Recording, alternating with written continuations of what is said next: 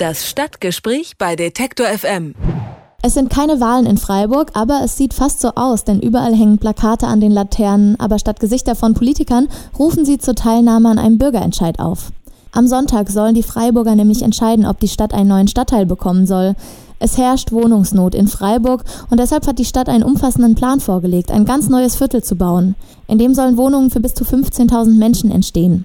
Das Areal, auf dem der neue Stadtteil geplant ist, heißt Dietenbach und wird heute noch landwirtschaftlich genutzt. Der Vorschlag stößt auch deshalb auf Kritik, massive Kritik, sowohl von Bauern als auch von Bürgern und Bürgerinnen.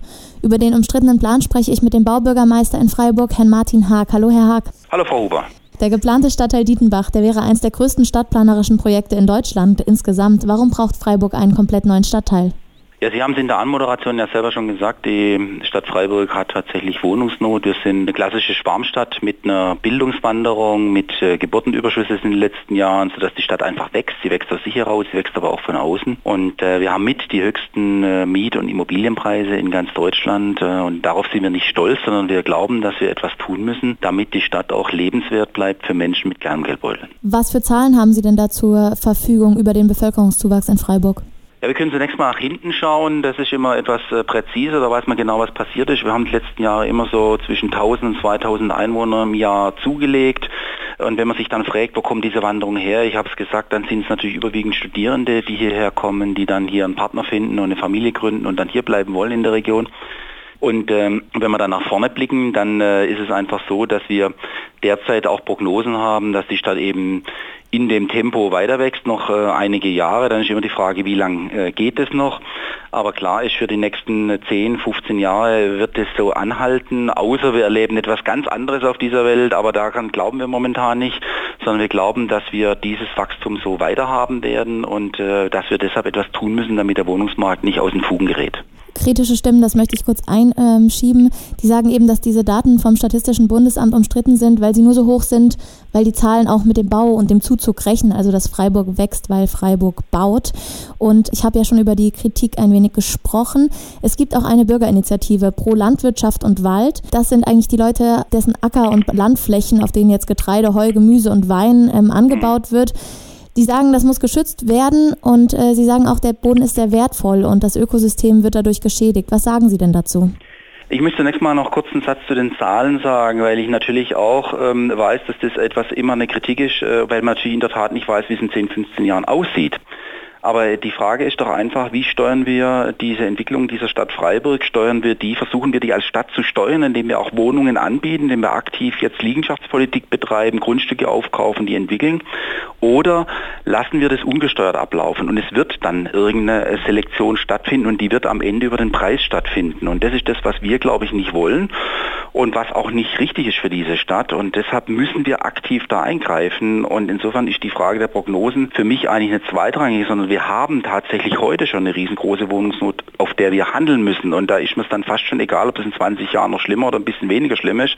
Ich muss da heute handeln. Und das Ökosystem Punkt. ist auch jetzt egal? Zum, jetzt kommen, nee, das Ökosystem ist mir nicht egal. Ja. Und die Landwirtschaft ist etwas, was wir von Anfang an natürlich auch als Konflikt gesehen haben. Das ist äh, jetzt sicherlich aber von der ökologischen Wertigkeit her nicht ein sehr hochwertiges äh, ökologisches Gebiet unter dem Thema Artenschutz, Biotope. Es ist allerdings eine hochwertige landwirtschaftliche Fläche so. Und das haben wir von Anfang an gesehen und äh, ich äh, verstehe auch, dass die Landwirtschaft mit dem Projekt Probleme hat.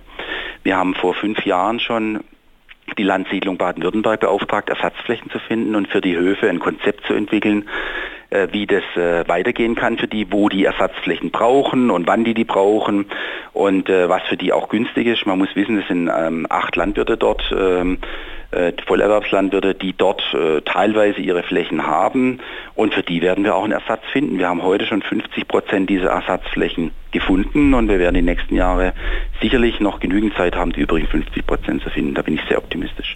Und in dem Infovideo der Stadt wird gesagt, dass Dietenbach günstigen Wohnraum für zum Beispiel Krankenpfleger, Feuerwehrleute oder Erzieher bieten soll. Wie wollen Sie denn Einfluss darauf nehmen, wer dort dann überhaupt einzieht? Ich glaube, das Wichtigste, was wir tatsächlich jetzt bei diesem Stadtteil machen, ist, dass wir die Grundstücke in unserer Hand haben und deshalb auch bestimmen können, wer dort baut, wem wir diese Grundstücke geben und mit welchen wohnungspolitischen Auflagen wir die versehen. Wir wollen zum Beispiel mit unserer eigenen Freiburger Stadtbau bauen. Das heißt, da haben wir eine eigene Wohnungsbaugesellschaft, die das dann auch tatsächlich umsetzen kann, was wir wollen. Wir bauen aber auch mit den klassischen Genossenschaften, die es hier in Freiburg gibt. Die wollen in der Größenordnung vielleicht 500 Wohnungen bauen.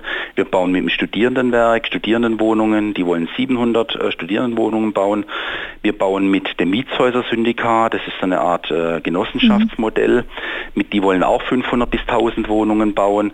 Und so, und die Uniklinik vielleicht noch als Beispiel will dort auch 250 bis 300 Wohnungen für Pflegekräfte bauen. Und das heißt, darüber können wir natürlich wirklich steuern, wer kriegt das Grundstück, wer kann dort ein Haus bauen und was für eine Erwartung haben wir an dieses Gebäude, was soll das leisten die nächsten 20, 30, 40, 50 Jahre für die Stadt Freiburg.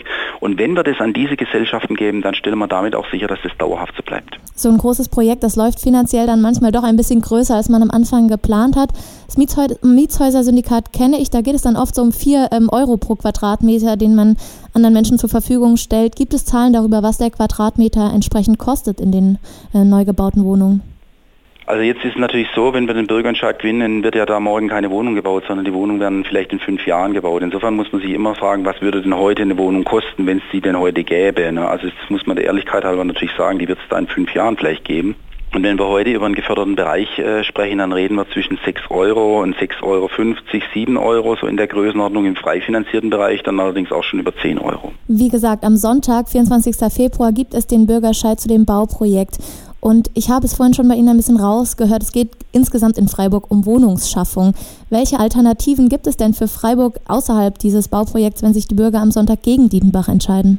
Freiburg ist eine Stadt, die in den letzten Jahren ja sehr viel für die Wohnungsschaffung schon getan hat. Ich erinnere nur an zwei große neue Stadtteile, die wir auch schon gebaut haben die letzten 30 Jahre. Das ist den Stadtteil Vauban und Rieselfeld, auch sehr bekannte Stadtteile, die ja weltweit auch für ihre vorbildliche Konzeption ausgezeichnet worden sind.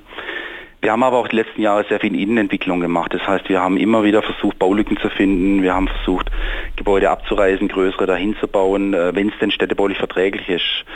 Und äh, uns wird jetzt natürlich für, auch von den Bürgerinitiativen gesagt, macht es doch alleine. Aber ich glaube, dass das alleine am Ende eben nicht funktioniert. Wir haben da die letzten Jahre sehr viel gemacht und wir müssen natürlich auch schauen, dass die Quartiere noch ein Stück weit ihren Charme behalten. Da kann ich nicht sozusagen jede Ecke eine Nachverdichtung machen, sondern ich brauche auch noch ein paar Grünflächen. Ich brauche ein paar freie Flächen auch im Bestand. Und insofern wird die Frage, wenn der Bürgerentscheid scheitert, wie es dann dann weitergeht, das wird eine sehr spannende Frage, weil ich glaube, dass nämlich das dann, was an Alternativen im Raum steht, auch von der Bevölkerung nicht gewollt werden wird. Vielleicht können Sie konkret auf zwei Alternativen noch eingehen. Das eine wäre Wohnungen statt Hotels und dass man zum Beispiel Airbnb verbietet und diese Wohnungen ebenfalls vermietet. Ja gut, jetzt muss man natürlich sagen, Wohnungen statt Hotels, das ist natürlich schön, ähm, aber jetzt wie viele Hotels haben wir denn in Freiburg? Jetzt lassen Sie mich mal dann zwei Hotels wegnehmen und dafür Wohnungen bauen, dann habe ich vielleicht 100, 150 Wohnungen mehr in dieser Stadt. Das ist eine Lösung, das ist zwar sehr populistisch und hört sich auch erstmal gut an, hilft uns natürlich überhaupt nicht weiter.